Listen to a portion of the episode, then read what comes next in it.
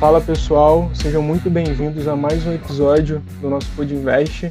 É, hoje recebemos uma presença super importante, ilustre. É uma honra receber o professor conhecido popularmente como o professor Sequito, doutor Tiram, é, Tiramisu Sequito Júnior. Se eu tiver Quase, errado, professor, Terumitsu, me Terumitsu. Sekito. desculpa. É, e aí que eu vou falar um pouquinho aqui do currículo do professor, que eu peguei até no próprio site dele. Ele Uhum. se graduou na UFRJ, fez especialização em prótese dental também na UFRJ, mestrado em dentística na UERJ, Isso. chegou a fazer um, um fellow, estudou em um colégio internacional, é diretor da Sociedade Brasileira de Trauma Dental, coordenador do curso de atualização em resinas diretas anteriores e posteriores do Centro de Estudos CEO Penedo, professor do curso de especialização em dentística na, é, na UERJ, de 2000 a 2005, é, e cirurgião contratado de 1995, e professor também da clínica do curso de especialização em prótese dental na UFRJ. Eu vi que o senhor trabalha muito mais na área de estética, ali nesse curso Sim, de especialização, em uma das maiores universidades do Brasil, é uma das mais importantes, aí uma, a gente sabe a qualidade técnica do pessoal do, conhecido aqui no Rio de Janeiro como o pessoal do Fundão. Então, professor, muito obrigado. É um prazer, Lucas e Rafael. É, então, a gente já começa falando um pouquinho do que a gente gostaria de saber da área de Uhum. estética e sobre a vida também. E eu queria saber, professor, qual foi o seu caminho, assim, de Uhum. carreira, começando na graduação, até é, a, o senhor se identificar na área de estética e posteriormente queria que o senhor falasse assim como qual seria é, o senhor com uma, já uma vasta experiência se tem algum segredo para o sucesso alguma coisa assim dentro da área de estética e dentro da odontologia também Ah, legal, é um- uma pergunta muito abrangente, né, Lucas? Mas é, vamos lá. É, sucesso é uma consequência, né? Eu acho que a gente, primeiro ponto, estando na odontologia, tem que gostar muito do que está fazendo, senão vira uma tortura, né? É, dando como exemplo meu filho, por exemplo, ele não gosta de odontologia, ele não se identificou desde o início, então, não, sabe, é, forçar um caminho que você não se identifica é o primeiro passo para você não ser bem sucedido, né? É, bom, enfim, eu acho que uma coisa em comum das pessoas que, que estão mais, mais evidentes no mercado são pessoas que normalmente são apaixonadas pelo que, pelo que fazem, né? E eu acho que eu dei muita sorte, porque quando você perguntou assim, como começou na graduação, eu entrei muito cedo na UFRJ, com 16 anos, é, e eu, na, como todo adolescente que eu era, né, não tinha a menor ideia se eu estava fazendo o caminho certo, fui muito influenciado pelo meu pai, que também era dentista, né. Mas, é, enfim, começando a faculdade, é, o primeiro ponto que eu me identifiquei foi quando eu comecei a fazer na graduação, no segundo período, escultura dental, né? Então, a escultura dental começou a me despertar muito para a área de prótese, né? É, e talvez seja o primeiro contato que a gente tem com, com dente, efetivamente, né? No segundo período. E com um pouco de manuseio, de habilidade, de treinamento, de busca de formas e formatos é, na escultura. Isso foi realmente abrindo um caminho para mim me direcionou para a área de prótese, né? É, enfim, eu acho que estando na odontologia, independente da área que você busca, endodontia, periodontia, você tem que realmente ter afinidade com o que você, com o que você quer fazer, senão você não vai ter motivação para evoluir, né? De, não, não tem como você ter vontade de ficar evoluindo se não se identificar muito com, a sua, com essa área em específico, né? Mas enfim, é, como você já falou, já citou, já continuei pelo caminho da prótese, fiz especialização em 1987, né, já faz um bom tempo. Eu me formei em 85, fiz especialização em 87 e fiz um mestrado em, em 98, né, tudo no milênio passado, né?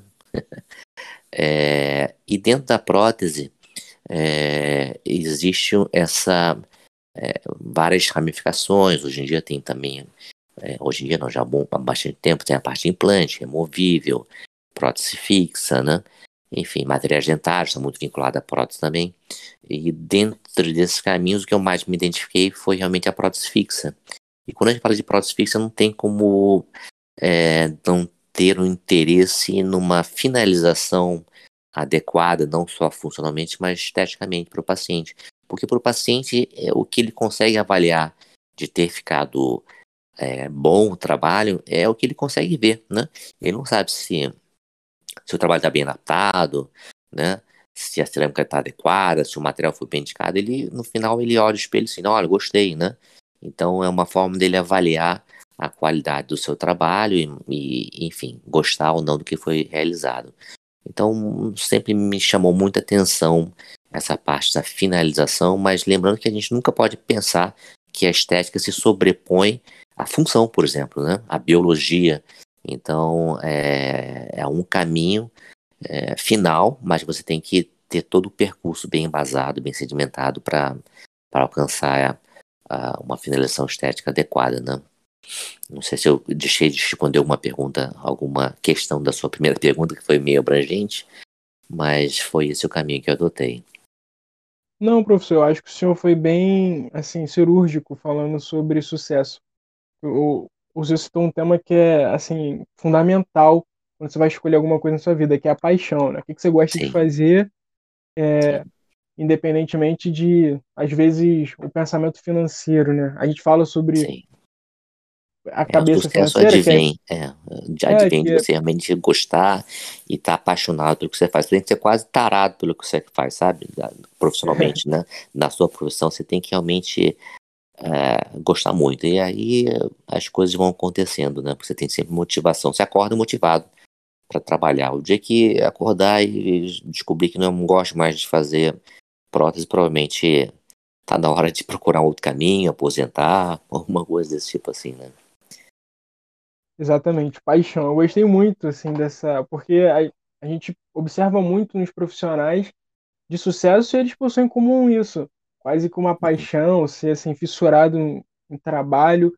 É, tem um lado bom e também tem um lado ruim disso, né? Que Sim. às vezes o trabalho acaba te consumindo demais.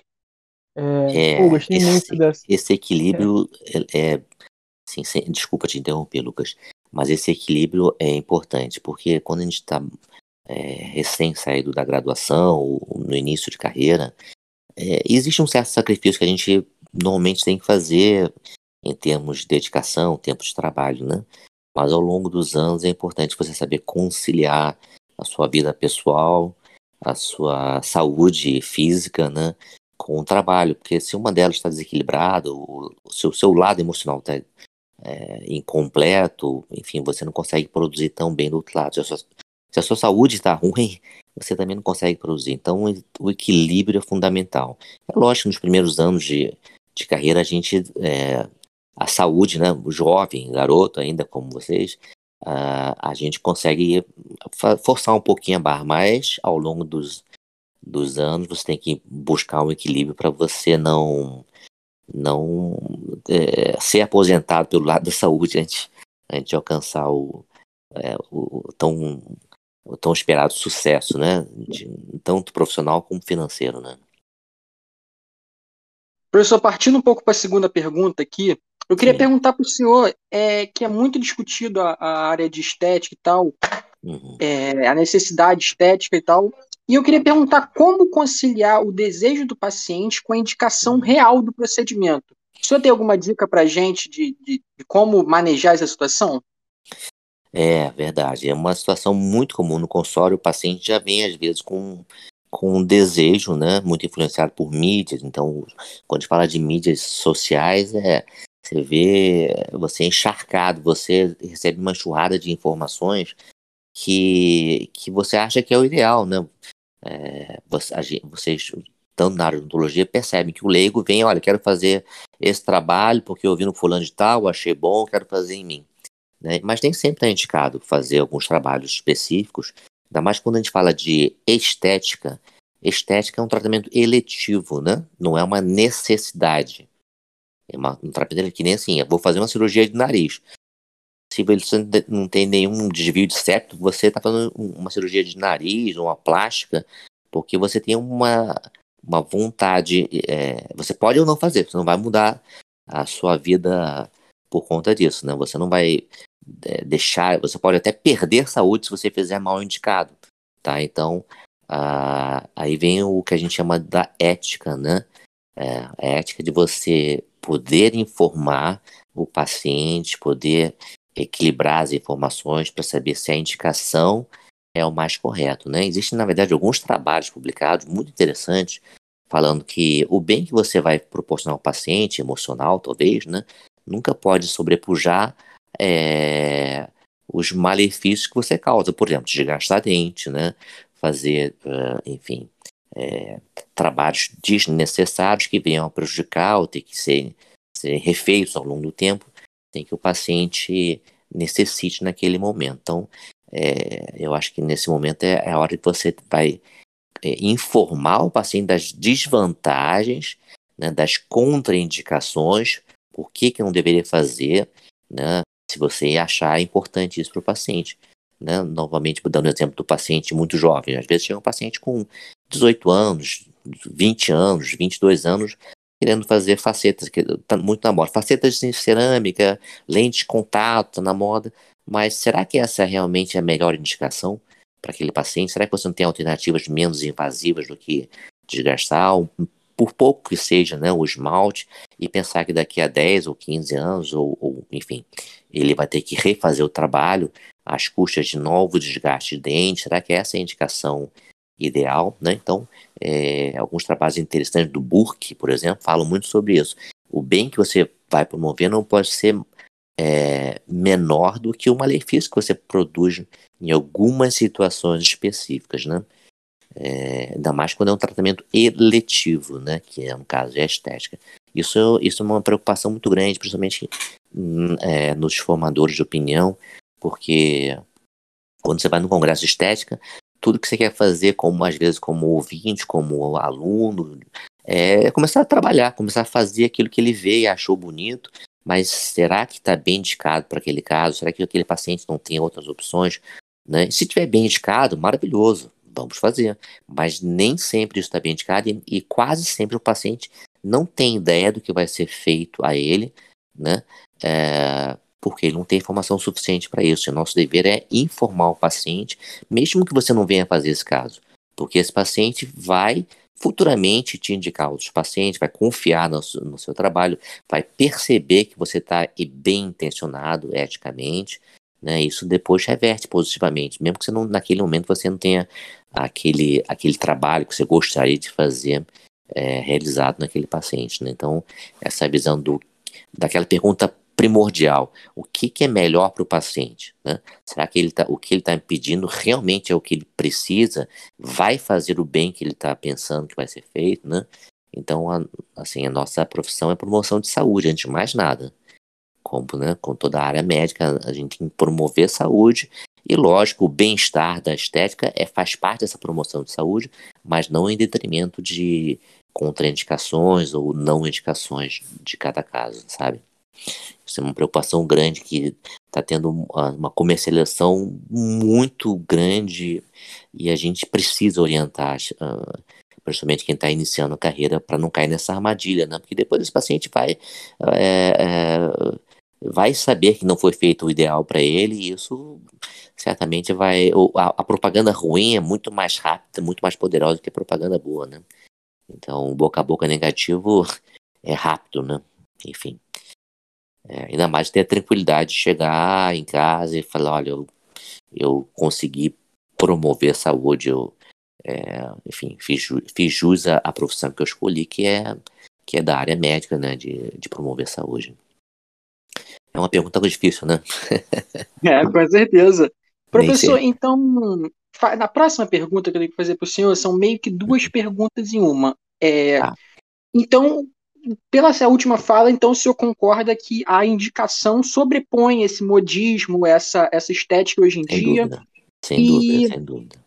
E também eu gostaria que o senhor discorresse um pouco, por exemplo, é, o senhor vê essas expansões das mídias sociais, TikTok, uhum. Facebook, Instagram, como uhum. um, uma coisa ruim para a odontologia, no sentido de, ah, é, a gente vê que tem muitos, muitos blogueiros aí com os dentes maravilhosos e tal, e as pessoas querem cada vez mais fazer faceta em detrimento de, por exemplo, ortodontia, que é um tratamento mais hum. duradouro, com menos de desgaste. O que, que o senhor acha sobre, sobre essa expansão do, da, da, mídia social é. É, em, acarretando alguns problemas odontológicos? É, bom, pois é, Lucas, isso é uma coisa inevitável, né? Existe uma. as mídias cada vez são mais poderosas, né? Então, o Instagram que você citou, o TikTok, enfim, é, elas têm um, é, um poder de influência absurdo, muito grande, né? Então, o que a gente mais vê no Instagram é, são, às vezes, é, dentistas que se preocupam muito em, em, mostrar o antes e depois, né? E, e o leigo vê aquilo e acha bonito, pronto, ele já acha que ele é o máximo porque tem é, um milhão de seguidores, né? Tem 800 mil seguidores. Fala, ah, esse cara é bom, né? Bom é o cara que tem milhões de seguidores, né? E nem sempre isso é realidade. Na verdade, eu diria até que é, dos, os mais famosos, alguns dos mais famosos, é, não, nem sempre sobrepõem a necessidade do paciente com a indicação real do caso. E isso preocupa demais, né? Preocupa demais. Eu sei que também tem bons dentistas com muitos seguidores e trabalham de uma forma coerente, ética, e é isso que a gente gostaria que fosse a predominância, mas não é. Né? A gente vê muita gente que trabalha de uma forma é, comercial demais, visando somente a realização do trabalho, né? sem pensar no que é o melhor para o paciente, sem informar o que o paciente deveria saber em relação às o que vai vir no futuro, né? É, necessidade de retrabalho depois de algum tempo. E isso, enfim, é, é, eu sei que é um caminho inevitável, mas, mas tem que se tomar muito cuidado. E, e eu acho é difícil ter uma, visualizar uma solução ideal para isso. Né? O Conselho Regional de Odontologia, o Conselho Federal, consegue fazer algumas é, algumas limitações, alguns bloqueios, mas é, ainda existe, acho que a grande maioria do, do, que eu vejo assim de super famosos não tem uma preocupação ah, no bem-estar total do paciente, né? Visam quase sempre muito mais o, o lucro pessoal. Isso é, é, bem, é bem triste, né? Bem complicado de administrar. Infelizmente, né? É, professor, se, eu... Não sei se eu respondi bem a sua pergunta de forma completa. Eu acho que as palavras do Senhor são muito carregadas de sabedoria, assim, é, de entendimento de experiência e o foco na condição do paciente. É claro que a área estética é importante, mas a gente entende que não pode sobrepor a, a saúde. Só que é, eu, eu, concordo, e uma coisa que eu estava até conversando com um chefe meu do, do, do estágio que eu faço assim, extracurricular, né? aqui no, nos hospitais que eu trabalho, ele estava falando sobre nas redes sociais todo mundo posta e fala do pós imediato ali no momento e ninguém Sim. posta, por exemplo, do acompanhamento a longo prazo, tipo assim, como é que vai estar aquele paciente daqui um ano, dois anos, Sim. dez anos e... depois, quinze anos depois, né? É Exatamente. E uma, uma, outra, uma outra questão é falar sobre que ninguém posta fracasso, ninguém fala assim, poxa, eu errei sim, nesse aqui. Verdade. E isso é uma coisa muito brasileira, porque se você for pegar algumas palestras é, internacionais, é, as palestras que mais, assim, que todo mundo quer assistir são as palestras de complicações, porque todo mundo acaba em uma hora tendo alguma outra complicação, e eu acho que acertar, a gente sabe o caminho de acertar, mas quando a gente comete um erro, ou inevitavelmente ocorre um erro, porque isso é da profissão, existe o risco, sim, sim. e como é que a gente resolve esse erro de maneira que a gente consiga entregar um bom resultado para o paciente. E hoje, infelizmente, a gente vê muito pouco isso no Brasil, a gente só vê muito sucesso. E Sim. o fracasso, que acho que também tem que ser discutido, acaba ficando um pouquinho de lado. O é senhor... É verdade, é, concordo plenamente com o que você está falando, né? É, nos, nos do, vamos, vou falar assim, antes da pandemia nós tínhamos né, o nosso, nosso, os congressos eram, a gente tinha nos congressos presenciais, né? E no ano de 2019, dois congressos muito importantes na área de estética, que foram o SBOE, né, Sociedade Brasileira de Odontologia Estética, e o Clínica, né, de Florianópolis, do Baratieri, é, eu tive chance de palestrar nesses dois eventos, né? E o meu tema nesses dois eventos, que eu, que eu é, que seja, fosse o tema, era exatamente sobre intercorrências. Intercorrências em, em casos que envolvem estética, principalmente laminados né? justamente para que não venham a ocorrer e o que fazer quando ocorrem, sabe? Então, é, foram as, as conferências pelas quais eu, enfim, fui convidado para falar nesses congressos, tanto o SBE como o Clínica. Problemas, intercorrências, fatores que. As contraindicações, por isso que é, você me fez essas perguntas, eu tô, é, é muito familiar esse tema para mim, né? É, tem um, vou te falar, tem um outro artigo muito legal, que eu às vezes boto até nas minhas aulas, chama The Daughter Test, também é do Burke, né? Eu gosto muito desse autor. Ele fala assim, é, The Daughter Test é o teste da filha. Né? Se você, é, o seu paciente, né, tem que saber exatamente tudo que vai ocorrer no tratamento, né? tudo que implica aquele seu tratamento, né? E aí, se você é, você faria esse tratamento que você está se propondo a fazer no paciente na sua filha, por isso chama The Daughter Test. Se a resposta for sim, é porque está bem indicado. Se a resposta for não, é porque não está bem indicado. Se você não fizesse, se você não faria esse tratamento na sua filha, então provavelmente você não está escolhendo o caminho correto para aquele, aquele seu caso, né?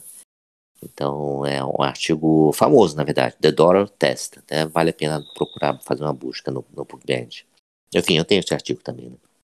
É, achei muito interessante essa, essa fala do senhor e já meio que entra na questão de princípios versus é, questão, é, ganhar dinheiro, né? Falando assim, sim, bem diretamente. E entra nessa nossa próxima pergunta, que é como que você está enxergando o mercado da odontologia? A estética é o futuro, assim, da odontologia? É, é a estética é uma é, uma, é um componente da odontologia, né? É, você vê que quando se fala de estética, ela não é só prótese, ela permeia todas as especialidades, ortodontia, periodontia, até endodontia, né? Por um caso de dente escurecido, que possa vir escurecer. Então, estética não, é, não existe uma especialização estética, cada área tem um foco, né? Uma, uma é, vamos dizer assim, um, um ponto que está vinculado à estética, né?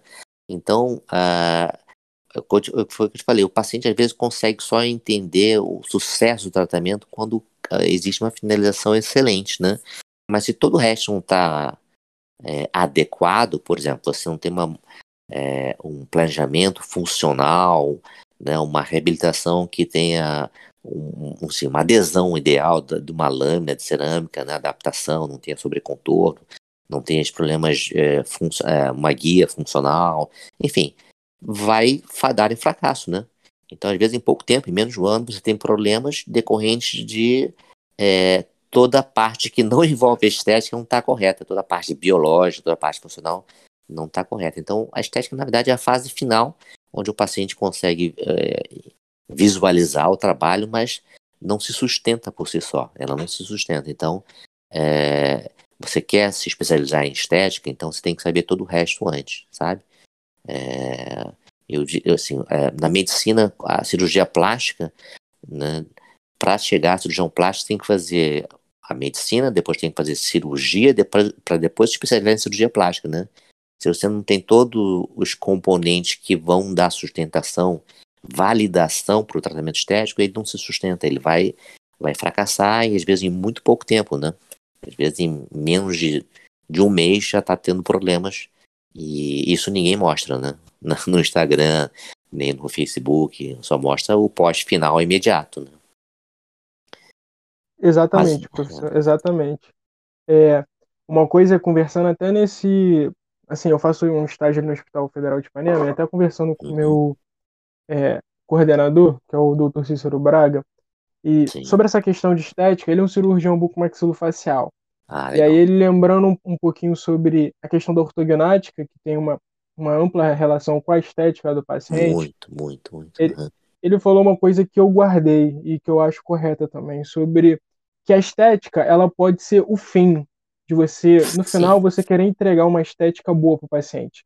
Mas ela não é o caminho. O caminho é a oclusão, o caminho é técnica, é o, é o estudo. É uma. Eu acho que isso aplica em qualquer coisa na odontologia, assim como o senhor falou que sim, a estética pode ser o fim, porque vai ser o que o paciente vai ver, o que pode ou não agradar o paciente, que o paciente ele pode não saber da técnica que eu estou usando. Ele pode ele não vai julgar se eu estou fazendo certo ou se eu estou fazendo errado. Ele não tem um conhecimento para isso. É, quem tem que ter esse, essa autocrítica é a gente, né? E, mas ele vai julgar o meu resultado final. É, e essa também, também tem que ser uma, uma preocupação nossa. Então, acho que só complementando isso que o senhor falou, de uma maneira muito humilde, porque eu nem me comparo ao senhor, é não, que eu acho que a, estética é o fim e o caminho que a gente tem que percorrer é a oclusão, ainda mais falando de prótese. A galera, é, assim, lá na UERJ, uma, uma, das matérias mais temidas pelos alunos é a oclusão, porque é uma matéria difícil. Verdade. A galera sofre para passar, as professoras é, é, Mariana e, e Mayra, até um, se elas estiverem ouvindo, mandar até um, um abraço para elas, são muito rígidas, assim, aulas excelentes, porque é a base, é, uma da, é um dos pilares da odontologia. Não adianta a gente fazer. E, assim, eu vou entrar em clínica agora. E aí, quando. E aí, eu fiz uma restauração com um amigo meu, porque a minha restauração de amálgama caiu, só contando aqui uma história, assim, viajando mesmo. E aí, esse meu amigo, ele fez uma restauração bonita, linda, só que aí, quando eu fui morder, tava alta. Aí, uhum. aí veio a professora, desgastou, ele falou, pô, a professora desgastou toda a minha restauração, Lucas. Aí eu falei, ah, cara, faz parte, né? A, a função vem antes. Tava bonito, mas. Não é funcional, não estava correto, né? Exatamente. É, exa exatamente como você falou, olha, e a oclusão novamente também é, permeia todas as especialidades, até pério, até endodontia permeia a oclusão, né? É, você, você tem que ter conhecimento de oclusão para fazer é, periodontia, recessões gengivais, você pode ter por conta de é, de inflamação gengival, pode ter é, interferências oclusais, vai promover recessões gengivais, quer dizer, assim, todas as áreas, prótese assim, muito nítido, mas outras áreas, ortodontia, né, todas as especialidades estão vinculadas com oclusão. É importante você ter esse domínio de oclusão, é, e a estética realmente, como tu falou, é, o, é, o, é, o, é o, a cereja do bolo. A cereja do bolo é a estética. Mas se você não consegue fazer ver toda a parte biológica funcional, não vai dar certo. Não vai dar certo. Né? Professor, agora, é, assim, mais uma, uma dúvida pessoal mesmo sobre a, a parte de a, a ROF, né, a harmonização orofacial.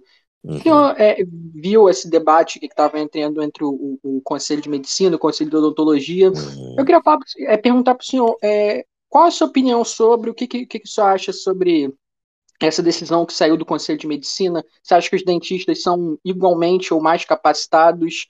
É, é, porque envolve bastante. Essa é uma, uma, área puramente estética que as pessoas hoje em dia estão é, voltando bastante olhares para isso e os médicos estão se incomodando com isso dos dentistas fazerem. O que, que você acha sobre? Poxa, esse é um assunto muito, muito amplo. Bom, mas vamos lá. É... Existe uma reserva de mercado, né? Isso é, é claro, e, e a odontologia entrou com o pé na porta na reserva de mercado, que eles eram totalmente dominantes em relação, principalmente à parte, à especialidade de dermatologia, né? Mas é, o problema é a falta de, de organização ou de é, especificações que consigam reger exatamente o que é de competência do dentista é, e o que não é, né? Saiu no Fantástico agora essa reportagem de, não sei se você viu, no, acho que domingo passado, e, e, repercutiu muito na odontologia, de procedimentos no nariz, onde, você viu, o nariz tá, eu, não, eu não vi a reportagem, mas estava sem capacidade de respirar o paciente, fechou totalmente o nariz do paciente, não sei se ficou esteticamente bom, porque eu não vi a reportagem, mas é, será que isso é, é de competência do dentista? Eu não estou querendo dizer que é ou não, né? Mas eu acho que tem que haver mais definições do que é da competência do dentista e o que não é.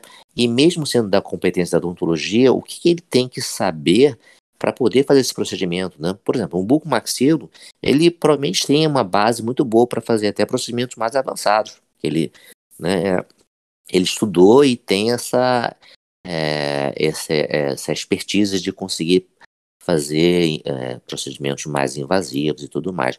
Mas será que uma pessoa que se forma sem nenhuma especialização ele consegue fazer tratamentos que envolvem é, rinoplastia, né?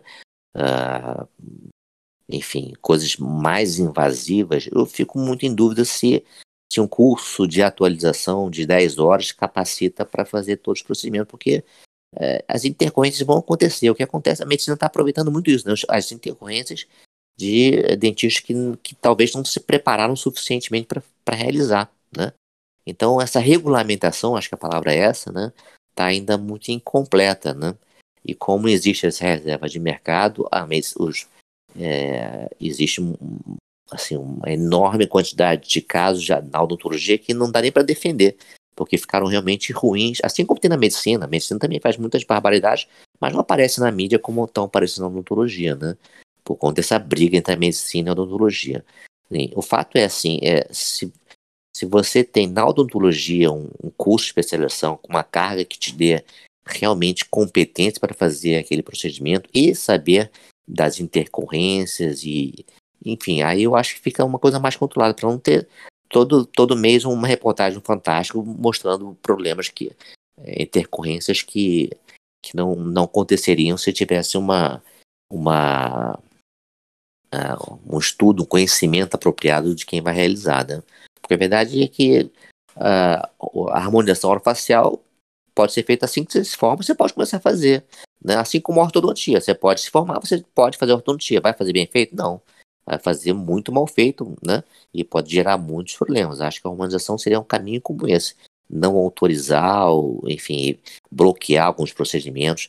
Está acontecendo essa regulamentação, mas já não está totalmente definido o que pode e o que não pode acontecer. Então, é, é uma guerra. Essa guerra ainda vai continuar durante um bom tempo, né? É, e a medicina realmente está bem incomodada com isso. E a odontologia tem que tomar muito cuidado para não ficar sendo tão exposta né, na mídia, né, quer dizer, todos os dentistas, na verdade, é, é, sofrem prejuízos é, morais né, por conta dessas reportagens de procedimentos que, que não deveriam ter sido feitos pelo, pelo dentista, pelo menos na capacitação que ele deveria ter para fazer aquele procedimento. Né? Se ele está capacitado, se está regulamentado, tudo bem, ele tem uma cobertura para, enfim, realizar aquele, uh, aqueles procedimentos autorizados. É, é, eu acho que é, ainda muita coisa vai acontecer, muitas brigas vão acontecer, várias regulamentações ainda vão mudar, né? É, e infelizmente a gente vai sofrer muito ainda com, com esses casos fantásticos, né? É, durante os próximos, sei lá, talvez um ano ou dois. Enfim, essa é a minha percepção, né? Essa é a minha percepção. E, professor, eu gosto muito da sua fala, porque eu acho que a gente precisa até levantar esse debate, até para a gente, aluno, porque acaba que quem. É, a gente, aí a gente entra uma outra questão aqui, que é o mercado da odontologia. E a gente começou o nosso podcast falando sobre princípios, sobre paixão, sobre ética, e é sempre bom lembrar esses temas. E para qualquer profissional, alguns, alguns pontos precisam ser assim levantados: curva de aprendizado, tempo, experiência Sim. e técnica. Eu acho Sim. que são pontos fundamentais na área de saúde. E Sim. quando a gente fala de odontologia e harmonização, de forma geral, a gente precisa disso. Curva de aprendizado, eu acho que, eu acho que é fundamental, porque junta técnica e experiência. Não adianta um, um, um profissional recém-formado da graduação querer fazer procedimentos muito complexos. A gente não tem experiência nem curva de aprendizado. Então, isso a gente tem que ter essa autocrítica. Eu sei que todo mundo quer ganhar dinheiro, eu sei que é difícil para todo mundo, mas existem formas, e eu acho que o senhor, como um profissional que levou anos para chegar onde chegou, pode falar bem que talvez a paciência seja o melhor caminho, porque se a gente, se, se a gente é um profissional recém-formado e entra nessa, nessa moda de fazer harmonização e fizer alguma coisa errada, isso pode estragar a nossa carreira, a nossa Sim, imagem. Imagina se é uma...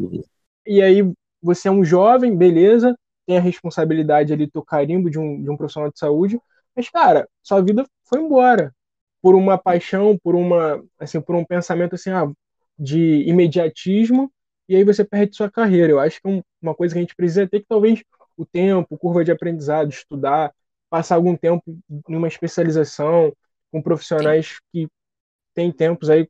O professor aqui tem um exemplo, o coordenador da é, tá lá na, na, na, prótese da UFRJ, na especialização, na área de estética. Pô, experiência, sabedoria. Então, não dá, gente. Acho que a gente precisa ter essa visão e autocrítica. Falando Sim. de aluno para aluno mesmo, assim. Num, num tom de conversa, assim. E... Professor. Sim, oi, oi. Até querendo complementar um pouco assim a fala do Lucas, até peço perdão por ter passado por cima, só que eu acho que essa, essa área assim da, da, das redes sociais, acho que eu volto a, a gente bater um pouco nessa tecla das áreas de redes sociais, né? Porque, uhum. assim, infelizmente, os, os profissionais que mais permeiam as redes sociais uhum. são aqueles de estética, né? De harmonização orofacial, uhum. dentística e tal. E, e aí, por exemplo, o, o, o aluno de odontologia, a gente está muito inserido nisso, a gente vê os, essas pessoas da, da, estética, por exemplo, são aquelas que, pô, dirigem um carrão e tal, a gente vê, aí a gente pensa assim, caraca, é, se a gente tivesse isso tão novo quanto esse cara é, seria uma, uma baita de uma, de uma ascensão social, né? Porque a gente vê o estilo de vida dele e tal, e essas pessoas são justamente ligadas à área da estética, né? Porque, por exemplo, a gente raramente vê uma pessoa, um endodontista de sucesso tão famoso na uma rede social. Hum. Quem é famoso na rede social é aquele cara que faz a, a harmonização, a aerofacial, é o cara que faz a dentística. Então, uhum. assim, é, é, é, E é por isso que, que eu acho que muitos desses, desses problemas acontecem, né? Porque a gente jovem meio que se, se deslumbra com isso vai uhum. fazer isso logo depois da graduação, sem um estudo e um tempo necessário, né, de uma especialização de anos aí, de uma, de uma experiência boa, e acho que é aí que os, que os problemas acontecem, né. É, você falou um pontos muito importantes, muito importantes mesmo. É, a gente realmente é muito influenciado com o sonho da realização profissional, financeira, vamos dizer assim, né? Poxa, eu quero é, fiz a faculdade, eu quero ter minha independência financeira, quero. Então, isso é, é, vamos lá, é muito sedutor na área de estética, né?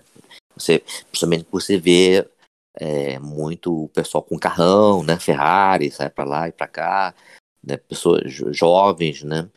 Bom, enfim, vamos lá. É, existem pessoas é, profissionais competentes que fazem é, odontologia séria e conseguem realmente alcançar o mercado bom. Mas você também vê muita gente que não é tão séria assim, só vê o lado financeiro mesmo e nem sempre a saúde do paciente.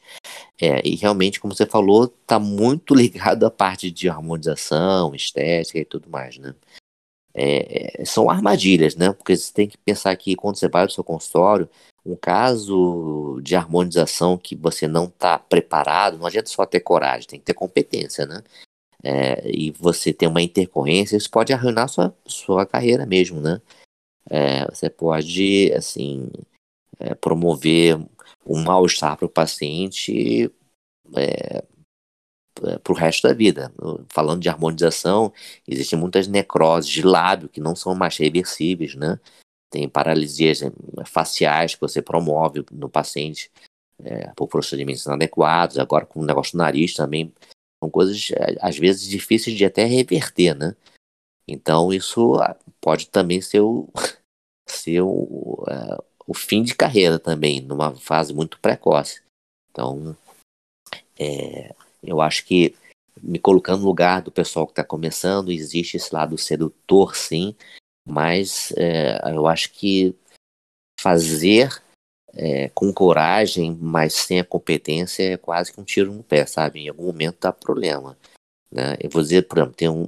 Uh, não vou falar o nome, mas teve um caso do ano passado que repercutiu muito na, nas mídias sociais de é, dentista que é até muito competente, mas assim foi muito infeliz num caso de uma atriz, né? Global, tal.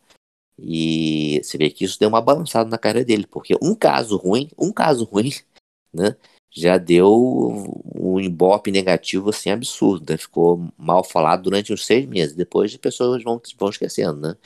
Mas se isso for reincidente, acaba que uma, alguma hora pode até acabar com uma carreira de um, de um profissional já estabelecido, né? Já rico, vamos dizer assim, já tá rico.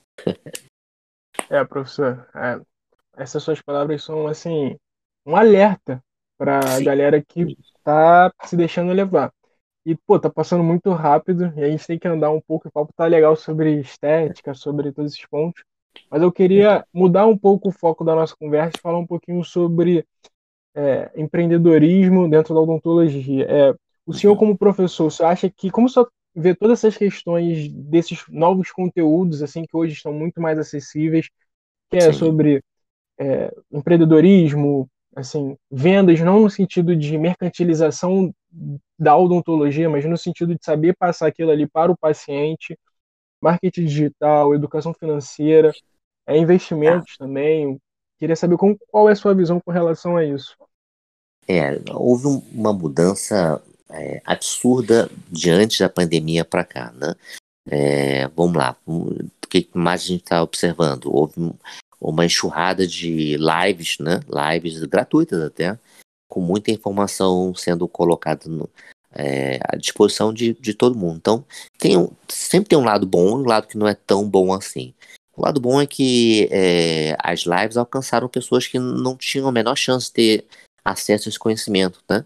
Por exemplo, fora das, dos grandes centros como Rio, São Paulo, mas se você pensar em pessoas que estão é, distantes, estão no interior, né? É, a internet hoje em dia alcança mesmo essas pessoas, né? Quase, quer dizer, quase tudo, mas a maioria dos dentistas tem acesso a um celular, por exemplo.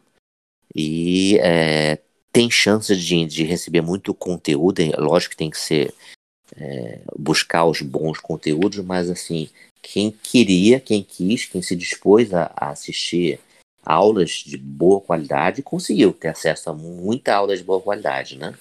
É, bom, nesse mesmo compasso, começaram a ter muitos cursos online, vendas de cursos online, é, com conteúdos bons e às vezes não tão bons. Né? O próprio mercado vai, vai separando né, o joio do trigo.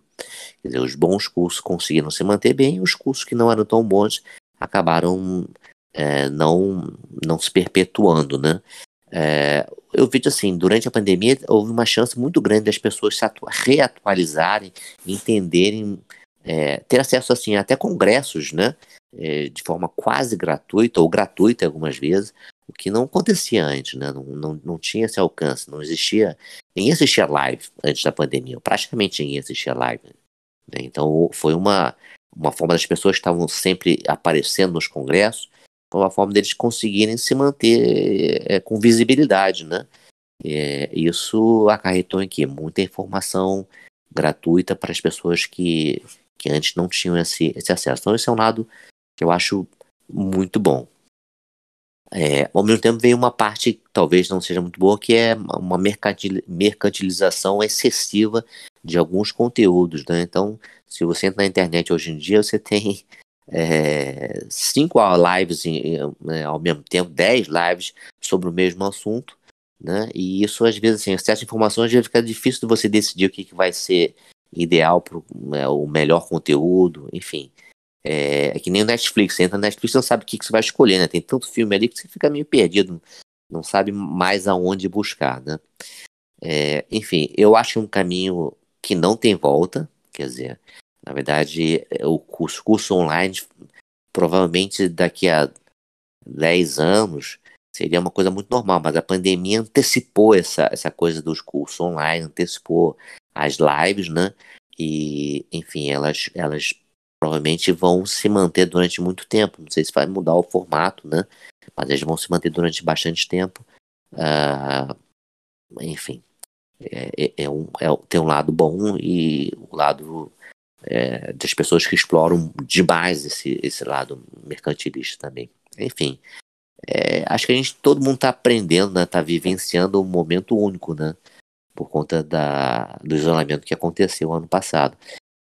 Eu, eu arriscaria dizer que é um movimento irreversível, mas ninguém sabe ao certo o que, que, vai acontecer. De repente todo mundo deixa o saco de, de online, que agora começar a voltar nos presenciais, pode haver uma reviravolta também, né?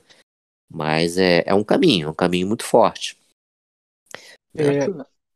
É, é, o, o, opa, não, só ia falar que a ideia, o, essa, é, esse comentário que o professor falou é muito assim parecido com o comentário que o Diego, que foi um outro convidado que a gente recebeu aqui, que ele é CFO da iFood, ele falou uma coisa que é bem interessante a pandemia ela abriu oportunidades, como toda crise. Vão realmente Sim. vão existir algumas partes ruins da crise que você vai ter gente fechando o negócio, você infelizmente tem toda essa questão da pandemia que a gente vai sofrer consequências, tem as consequências aí do número de pessoas mortas, infelizmente, uhum. mas existe também oportunidades dentro é, de uma crise. Sim, e essa questão sobre o aprendizado, que eu acho que isso é uma coisa. Aprender é, é fundamental. Ainda mais dentro da odontologia, que é uma profissão tão intensa, que às vezes o cara ele não tem um tempo ali para parar, pensar um pouco, e aí ele meio que de forma obrigatória, ele é obrigado a parar, ficar em casa. É claro que isso tem uma consequência financeira, mas é, pensando desse lado, ele fica parado em casa e aí ele tem uma oportunidade de se atualizar, ter novas ideias, quem sabe iniciar alguma coisa, é, alguma coisa nova na vida dele, seja dentro da odontologia ou mesmo uhum. fora. Eu acho que isso é uma outra oportunidade dentro de uma crise que é preciso é, ser enxergada, né? Fala aí, Rafa. Professor, eu queria é, é, só contar um negócio para o senhor é, é, sobre. Voltando um pouquinho daquele negócio de Hoff, mas depois eu vou, vou fazer uma pergunta. Tá. O senhor estava falando de reações da, da Hoff, né? É, na aula de patologia agora da eletiva da UERJ, né? A gente Sim. teve um caso, foi só sobre reações de, de, do, da toxina botulínica, né? Uhum, que, se, que se é aplicada. E aí a gente viu diversas reações que podem dar, dentre inflamações e tal. E aí o professor, que foi o Fábio, até uma mandando um abraço para ele se ele estiver escutando a gente, é, ele mostrou uma aula inteira sobre isso e tipo, pedindo hipóteses diagnósticas para gente. E aí a gente falava um bando de doenças inflamatórias e, e errava, errava, errava.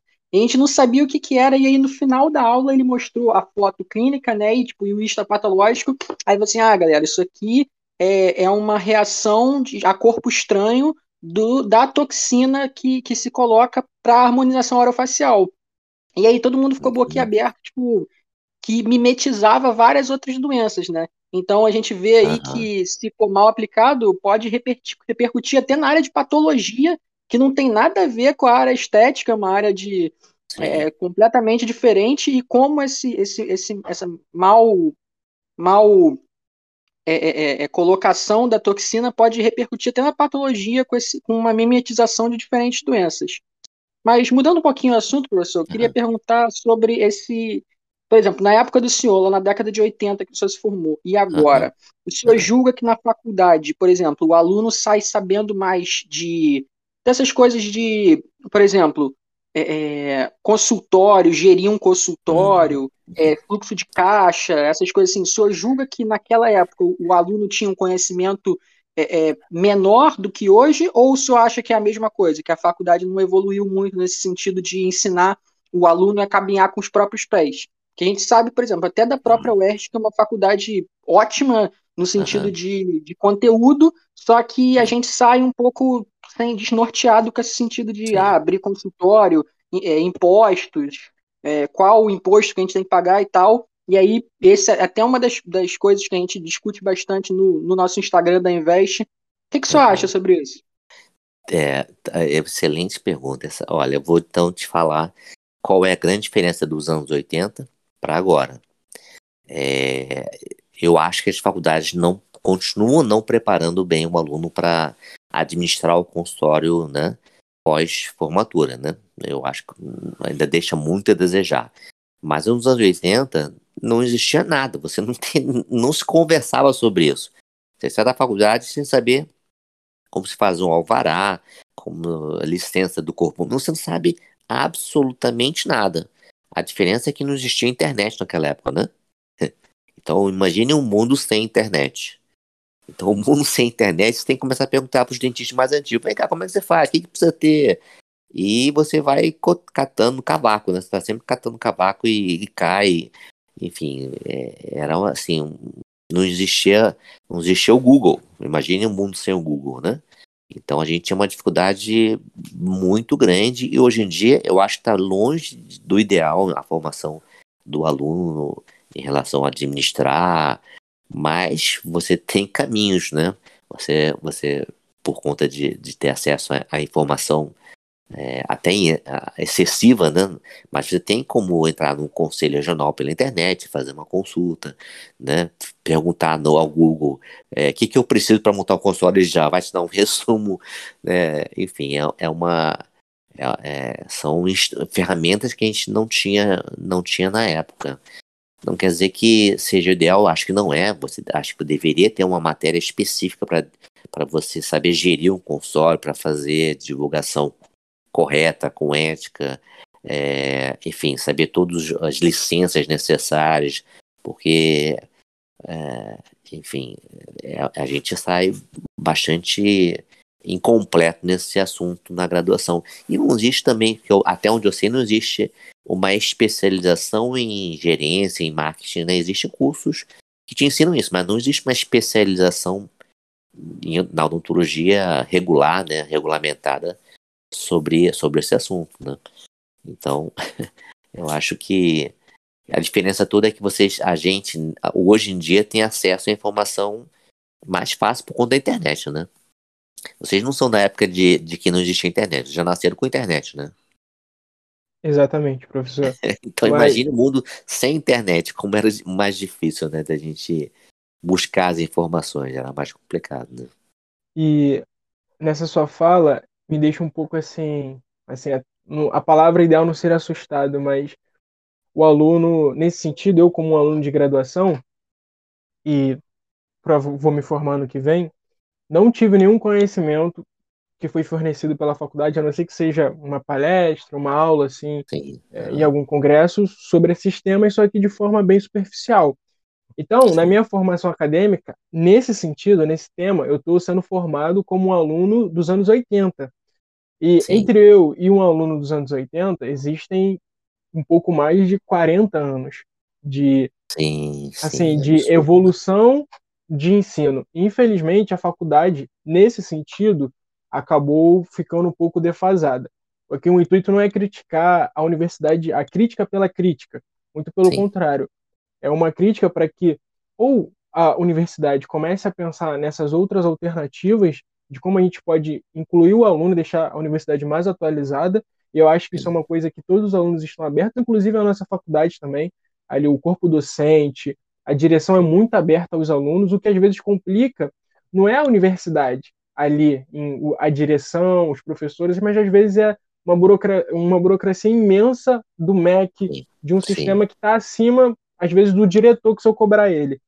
Então, Sim. fica aqui a minha crítica não à universidade, mas ao sistema, de maneira geral, é, que às vezes demora muito para se atualizar, demora muito a pensar em alternativas, porque lá no chão eu duvido que, conversando com os professores da UERJ, até no último período, conversando com a professora Olivia de prótese também, e ela Sim. falou que, poxa, na época dela, tinha até uns conteúdos assim mais básicos de orientação profissional que eram interessantes e que hoje, infelizmente, não existem mais, assim como no, no, na grade curricular.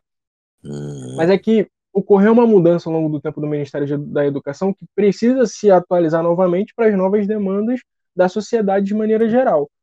É, Infelizmente, é. É, a crítica não é aos professores e nem à direção, muito pelo contrário, mas Sim. é muitas vezes ao sistema burocrático que ainda permeia aí, a, e aí depende de vários outros fatores, que acaba é, fazendo com que nós alunos, pela faculdade, sejam, saiamos defasados. E aí vem é. outro ponto também, a internet está aí, gente. Não vamos esperar tudo mudar para que a gente consiga se atualizar. Vamos pesquisar, vamos Vamos tomar conhecimento disso. A Invest trouxe essa iniciativa de a gente criou uma, até uma área de membros para falar desses assuntos de uma forma mais aprofundada. E já até aproveitando essa questão de se a faculdade não está oferecendo todos os conteúdos para a gente sair preparado, é, o senhor, eu sei que o senhor tem alguns empreendimentos digitais, eu queria saber de onde veio essa ideia assim, de empreender também é, na internet. Eu acho que o senhor foi um dos primeiros que eu vi assim, com alguma coisa online, querendo, assim, grupo no Telegram, no WhatsApp, canal no YouTube, uma, um curso online voltado para dentistas, assim, que eu percebi que foi, poxa, legal, é uma coisa nova na odontologia, que vem um pouquinho da inovação também. Eu queria saber de onde veio essa ideia, é, de senhor ah. iniciar aí o seu empreendimento. É, então, foi antes da pandemia, na verdade, foi um mês antes da pandemia. A gente começou a, a, a ideia do curso online em fevereiro, né? Final de janeiro para fevereiro do, de 2020. E interessante você falar isso que a gente é, é, abraçou esse projeto, vou explicar já como que começamos o projeto. É, e assim que a gente lançou, uma semana depois veio assim a notícia da pandemia forte, né? Que todo mundo ia ter que parar de trabalhar e tudo mais. É, e aí a gente tinha formado uma turma a primeira turma, né, que nem era tão grande, assim, eram umas 50, 50 alunos, que era bem interessante para o começo né, dos cursos online. E de cara, quando anunciou a pandemia, ó, não vai poder trabalhar, tal, é, metade da turma desistiu. Prá, desistiu porque ficaram com medo de, de que não iam conseguir pagar o curso, né? Ficaram com, né, com medo de gastar, queriam economizar porque não sabiam como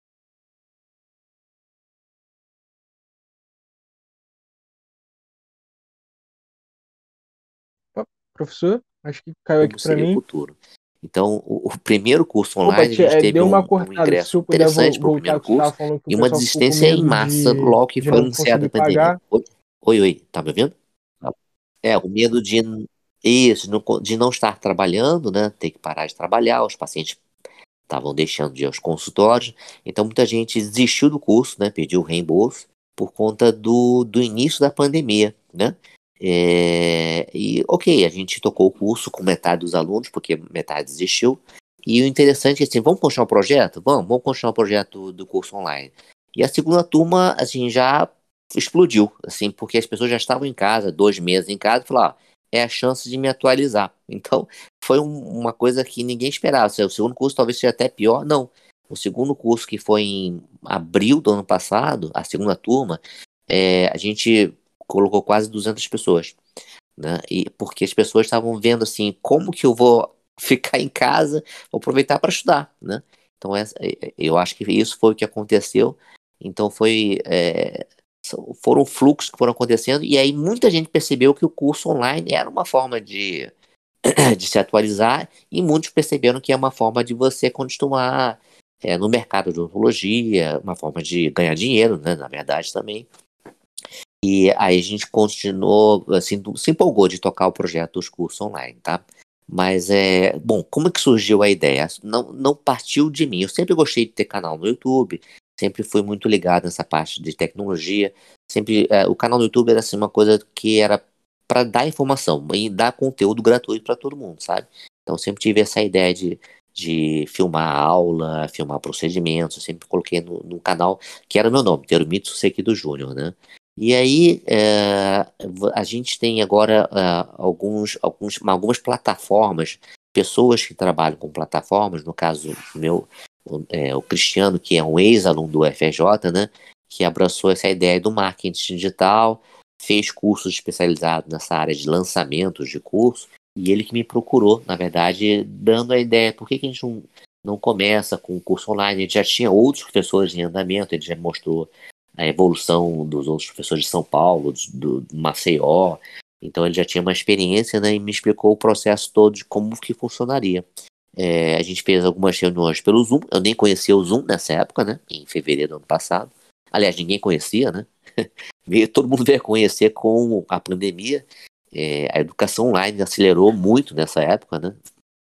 E aí ele me convenceu de, de, de fazer um conteúdo gravado e como diferencial, a gente dava aulas ao vivo para tirar dúvidas é, dos módulos que eram lançados a cada, a cada mês, né? Mas é assim, o grande responsável, na verdade, eu fui eu fui achado, né? A, a ideia primordial de curso online não surgiu de mim, eu fui achado por um dentista que estava já nesse mundo, no mundo online, né? De, de aulas online. E, enfim, eu gostei, adorei de cara a ideia, achei ótimo e, e foi um, uma coisa muito boa, porque eh, ninguém estava trabalhando no consultório, os pacientes não iam para o consultório. Né? Voltei a trabalhar só em julho do ano passado. Então, esses meses eu dediquei pra, realmente para montar o curso online. E já são é, sete turmas agora já, né? De curso online. E a gente está tentando se aprimorar a cada curso, tentando botar mais conteúdo. É, e aí as pessoas começaram a visualizar, né? Isso, na verdade, até tem um reflexo bom para o consultório. Né? O curso online faz muita propaganda para o consultório também. Enfim, é um formato, assim, cada um é, achou uma maneira de se reinventar, né? Foi uma das formas que a gente achou para se reinventar no, na nossa área, né? Eu acho que é reversível, acho que os cursos online vieram para ficar, mas como tudo, os cursos uh, vão se perpetuar, os melhores, e os, e os que não estão bem preparados não vão ganhar mercado. Né? É, o que eu mais ouço assim, ah, lancei um curso e não deu certo, né? Só tive 10 alunos, enfim. Como tudo na vida, né? É, é, tem, tem, que, tem que fazer um, buscar um caminho é, árduo para conseguir alcançar um sucesso. Né? Professor, eu gostei muito do que o senhor falou. Eu acho bem interessante, falando até um pouquinho um insight aqui de educação financeira, que a gente, quando a gente começa a falar assim, de investimentos, uma das formas de se, é, segurar o seu patrimônio é diversificação. É você colocar um Sim. pouquinho em renda variável, renda Sim. fixa, e você consegue é, não colocar todos os ovos em uma cesta só, porque se essa cesta cair, vai quebrar todos os ovos. E o que o senhor fez, assim, de uma forma um pouco indireta, foi diversificar a sua geração de renda. O senhor tinha um consultório, mas agora você também tinha um outro empreendimento online que não dependia Sim. necessariamente do senhor, porque, por exemplo, o senhor grava aula, mas o senhor não precisa Sim. dar uma aula recorrente todos os dias. Sim. Como, por exemplo, acontece com um professor convencional de uma universidade que normalmente tem que dar aula sempre ali. Então, se eu consigo diversificar é, de uma forma online, e negócios online dão essa oportunidade para qualquer profissional, seja ele de odontologia ou não, e conseguiu, assim, é mais uma fonte de renda, de segurança. Eu acho que isso é um exemplo, gente, para quem quiser assim, empreender também. Existem formas de empreender. Eu acho interessante isso, às vezes você diversificar. Não focar sempre só em uma coisa, seja dentro, até mesmo da odontologia, assim, Sem dúvida. Sem dúvida. saber. Não é que você tem que sair atirando para todos os lados, mas também não é ficar fissurado só em uma coisa, porque se aquela coisa de alguma forma não der certo, Aí Sim. acabou para você? Não. E aí você existem outras oportunidades. Não, é isso. É bem, é exatamente por aí mesmo. Vou te falar, tem um, um dentista que é muito conhecido pelo, pelos outros dentistas da minha, da minha geração, né? Que é o Joca. Ele é um dentista muito bem sucedido no consultório, mas ele tem um negócio de vinho, tem uma loja de vinhos. Ele, ele vende para uma galera gigante, assim, de, de, da minha geração, né? Vinhos, né? Ele faz é, entregas nas casas das pessoas, cada um compra um pacote de dois ou três ou quatro vinhos por mês. Então ele diversificou o negócio dele. Ele gosta de vinho, entende muito de vinho e gosta muito de odontologia. Então ele já ele partiu para uma outra área completamente diferente, né? E, e, realmente durante essa pandemia que ele não trabalhou no consultório, o pessoal começou a consumir muito vinho em casa, né? Então ele para ele foi ótimo, né? É, você vê que existem tudo tem toda crise gera oportunidade, né? No caso dele, ele achou que ia ser ruim, mas é, as vendas de vinho online dele dupli, triplicaram, né? Impressionante. Professor, professor, o senhor falou de vinho, é uhum. que, fazendo um parênteses, é muito conhecido de vinho, é o Rafael, que está aqui no nosso podcast, ele é o, ah, é? Ele é o ah, cara, é profundo conhecedor de vinho, mas acontece que segundo informações da sua própria namorada, ele só conhece a técnica, mas não não degusta, não faz a degustação do vinho. É isso, Rafael? é. ah, mano, vinho é vida, cara. Tem uma, teve uma vez que aconteceu o seguinte, ó, é, é, tinha um, o vinho tava preso dentro da garrafa, mano. Aí eu tive que salvar ele, cara. E, porra, acabei tirando a rolha e, porra, tendo que tomar ele porque ele tava preso, cara. Imagina, coitado do vinho, tava preso dentro da garrafa. Fez bem, salvou o vinho, salvou o vinho. É, pô, coitado, não pode deixar ele ali não. Professor, mas agora caminhando um pouquinho para o final é, do nosso podcast aí, é, assim, os, é, é duas últimas perguntas aí é, para o senhor. E antes do, do Lucas também ter uma, uma observação aí. É, por exemplo, essas aulas online que o senhor dá, é, é, tem muita gente assim que, por exemplo, o, o, módulo híbrido que a gente teve na faculdade, por exemplo, na pandemia, teve muita gente que criticou, falando, ah, odontologia não se aprende online, odontologia tem que ter, tem que ter aula prática também. É, ah, odontologia não tem como você só ver online. É, professor, o senhor concorda que as aulas teóricas de odontologia elas podem ser dadas online ou o senhor acha que é melhor presencial? Assim, boa, o que, que o senhor acha sobre, essa, sobre essas aulas online de odontologia? Você acha que o, senhor acha que o, o aproveitamento é o mesmo de aprendizado? É, é, vamos lá, eu falo muito isso também quando, quando a gente está fazendo a, a, venda dos cursos online, eu falo muito sobre isso. É, o curso online pode ser feito de várias maneiras, tá? o curso que a gente, que eu resolvi fazer, que eu quis direcionar para fazer, era um curso que tinha que ser um curso até melhor do que o presencial. Como é que é possível um curso ser melhor que o presencial? Só dá para fazer um curso melhor que o presencial se você tiver uma prática real, sabe? Então, o formato do meu curso, por exemplo, de laminados cerâmicos, né? São oito semanas, ok? A cada semana eu lanço um módulo gravado e no módulo gravado eu passo várias tarefas para os alunos executarem. Então, existe uma lista de material, existe é, uma fase de laboratório totalmente filmado, passo a passo, para o aluno executar no consultório dele, né?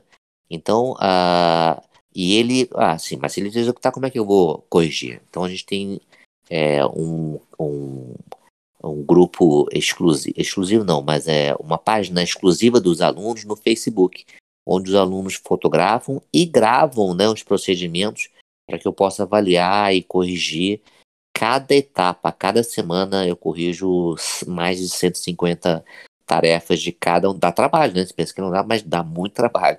Mas eles mandam as tarefas gravadas ou fotografadas no Facebook e eu corrijo aluno por aluno, né? E aí ele passa para a segunda semana, um segundo módulo. Cada módulo tem uma tarefa prática, né? E aí, é, durante, a gente tem um canal no Telegram, né?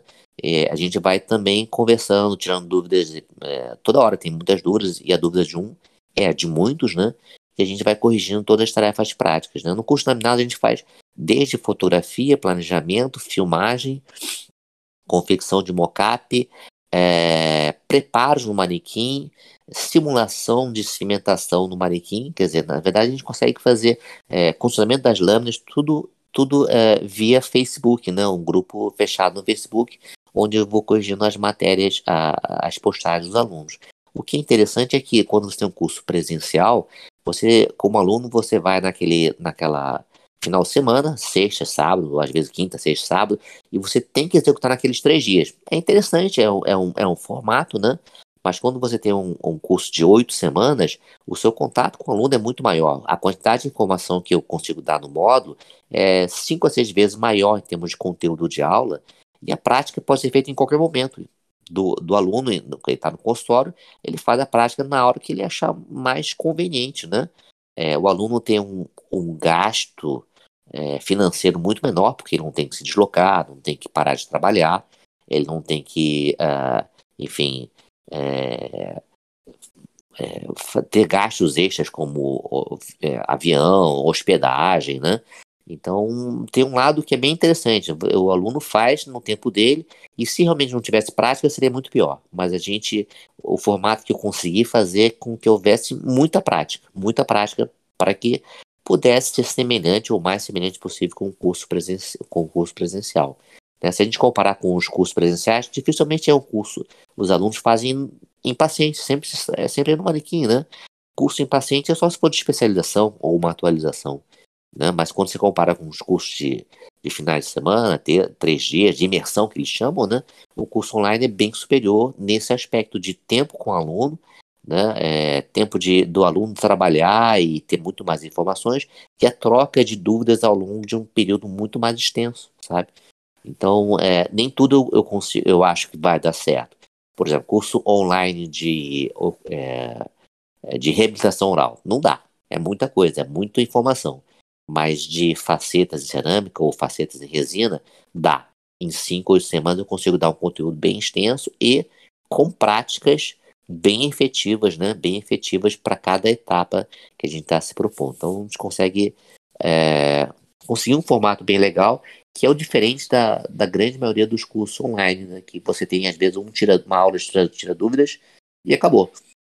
Né? Então, o formato que a gente acha que está dando certo é de acompanhamento, a gente chama de mentoria, né? porque a gente vai acompanhando durante as oito semanas é, todos os dias as dúvidas dos alunos, então é muito interativo, existe uma troca muito grande. Tanto que quando tem a aula semanal, toda, toda semana tem uma aula ao vivo, né? durante os módulos. Toda quinta-feira à noite, às 8 horas, eu fico até 10 ou 11 horas com os alunos, tirando dúvida e sempre tendo um, professor convidado falando de um assunto que, que é interessante, que permeia o curso também, sabe? Então, é, e o custo, o custo de um curso online é um terço, um quarto de um curso presencial. Então, viabiliza para muita gente fazer o curso também, né? Enfim, é um universo diferente, né? Professor, eu achei, eu achei genial, de verdade, a forma como o senhor conseguiu reinventar essa forma de fazer odontologia digital. E eu acho um, um ponto fundamental nessa questão do senhor fazer um curso online é o interesse do aluno e a flexibilidade, interesse com flexibilidade.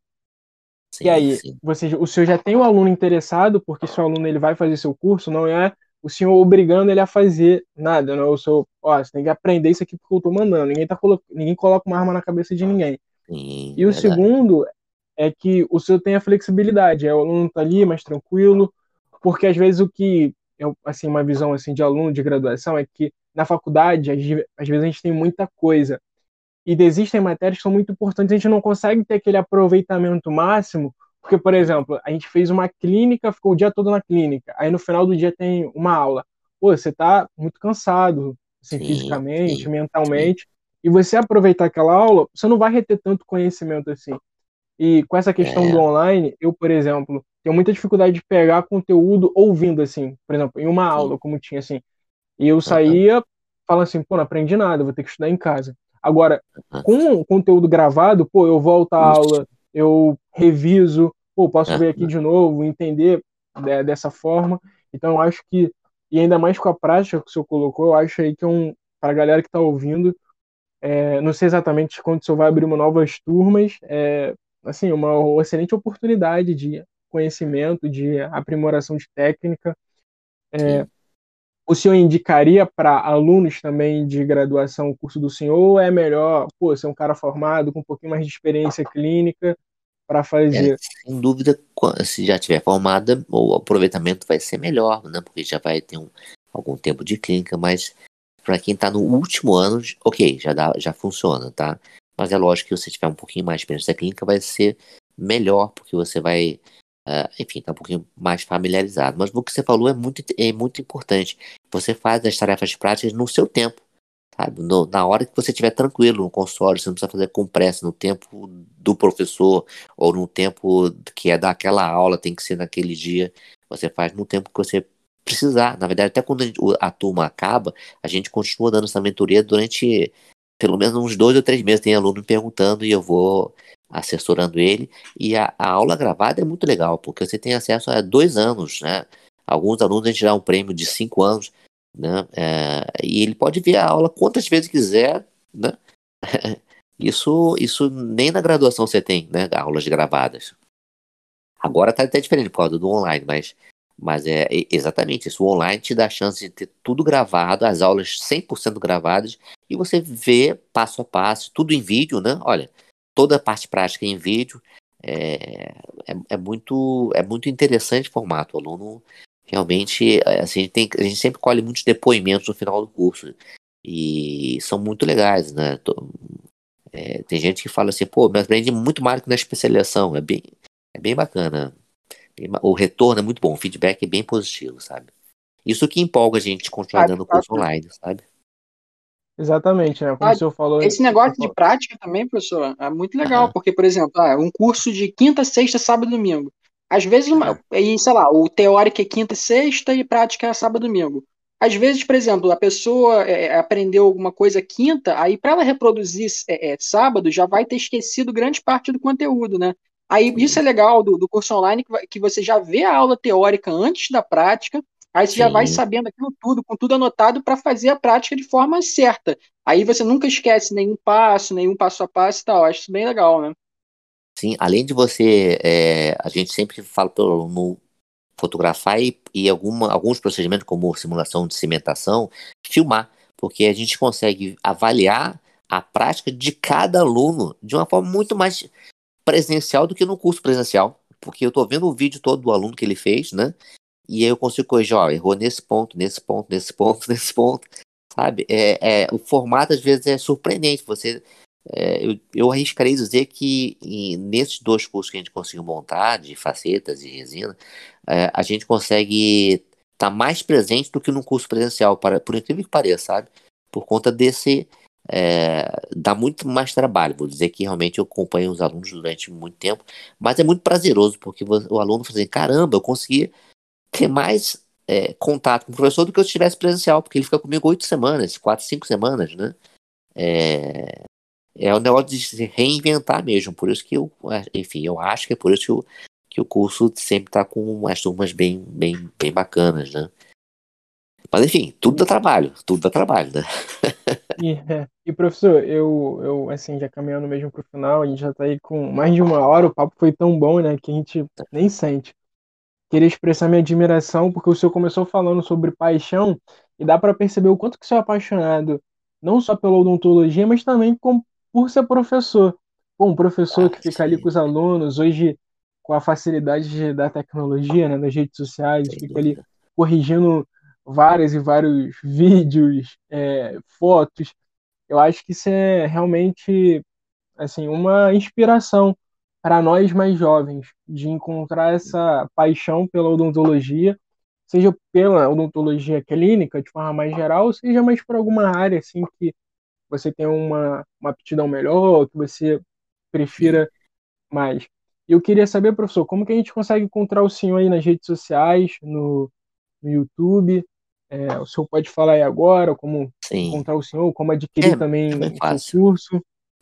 É, então, a gente, o, a gente tem dois canais mais fáceis de, de chegar aos cursos, né? Que é o primeiro é o Instagram, professor Sequito, né? Eu tenho meu Instagram pessoal também, mas o professor Sequito é mais direcionado para a parte de cursos, né? E o, o YouTube também, que é um canal chamado Professor Sequito, né? Então, ali a gente tem muito conteúdo é, gratuito, obviamente, né? E, e, e, a gente sempre anuncia os cursos pelo Instagram, sempre. Todos os cursos que vão ser lançados, a gente, a gente divulga muito, muito pelo Instagram. É, a gente está em uma turma em andamento agora, faltam, é, começou agora uma semana, então tem mais cinco semanas com essa, com essa turma. E depois a gente deve dar um tempo de, às vezes, umas duas semanas e lança uma nova turma, né? Eu normalmente vou fazendo rodízio entre, entre turma de laminados cerâmicos e de facetas em resina composta, né? É, mas assim, o canal mais fácil de me encontrar é no Instagram mesmo, professor Sequito, né? E, gente, vamos lá, sigam o professor. Poxa, aqui o, aqui o Instagram dele tá aberto aqui no computador. Ele tem mais de mil publicações, então é muito conteúdo aí dentro de um Instagram. Mesmo que você seja um aluno, pô, acompanha um professor, cara, tá sempre postando casos, vídeos. Eu adoro assistir esses vídeos aqui com o senhor fazendo é, é, os laminados, as lentes de contato. Eu acho muito interessante que é um vídeo que te prende, assim. Acho que todo mundo da odontologia gosta de assistir. Tem uns casos legais. Então, assistam lá, sigam o professor. E já, e já indo para o final mesmo, gostaria de agradecer a todo mundo que acompanha até aqui. É, muito obrigado pela sua presença. Agradecer novamente a presença do professor Sequito, grande mestre aí da odontologia. E tem alguns, só dois avisos aí para o pessoal aí que chegou até o final. Primeiro deles é a nossa área de membros está disponível. Por 50 reais você entra na nossa área de membros, tem 18 aulas aí de educação financeira, ao básico de Legal. investimentos, juntamente com assessor de investimentos profissional, que é o Léo Viamonte, que é o nosso parceiro também. Então, se você quer aprender mais um pouquinho de educação financeira básica, vem com a gente. E você vai ter outros benefícios entrando na nossa área de membros. Tem muita coisa legal que a gente vai fazer lá dentro. Então entra aí, 50 reais você paga só uma vez, é acessível é justamente para o aluno de graduação que às vezes vive reclamando que não tem dinheiro, que é muito caro as uhum. coisas. Então, 50 reais hoje não compra nenhuma pizza. Então tá aí, só entrar e acessar lá as aulas e vão ter muito mais conteúdos aí.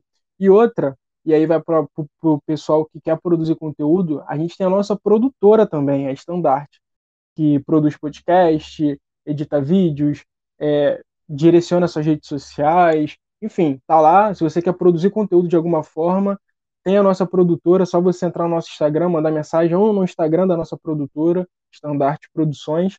Entra lá porque está sendo muito legal. Acho que a odontologia precisa de alguns conteúdos importantes e a gente está aí para ajudar a sua vida. Que às vezes você é um profissional de odontologia que não tem muito tempo para ficar nas redes sociais e aí a gente facilita a sua vida, você não precisa ter que aprender a produzir um podcast, por exemplo. A gente produz para você. Beleza? Então, muito obrigado, Maravilha. professor.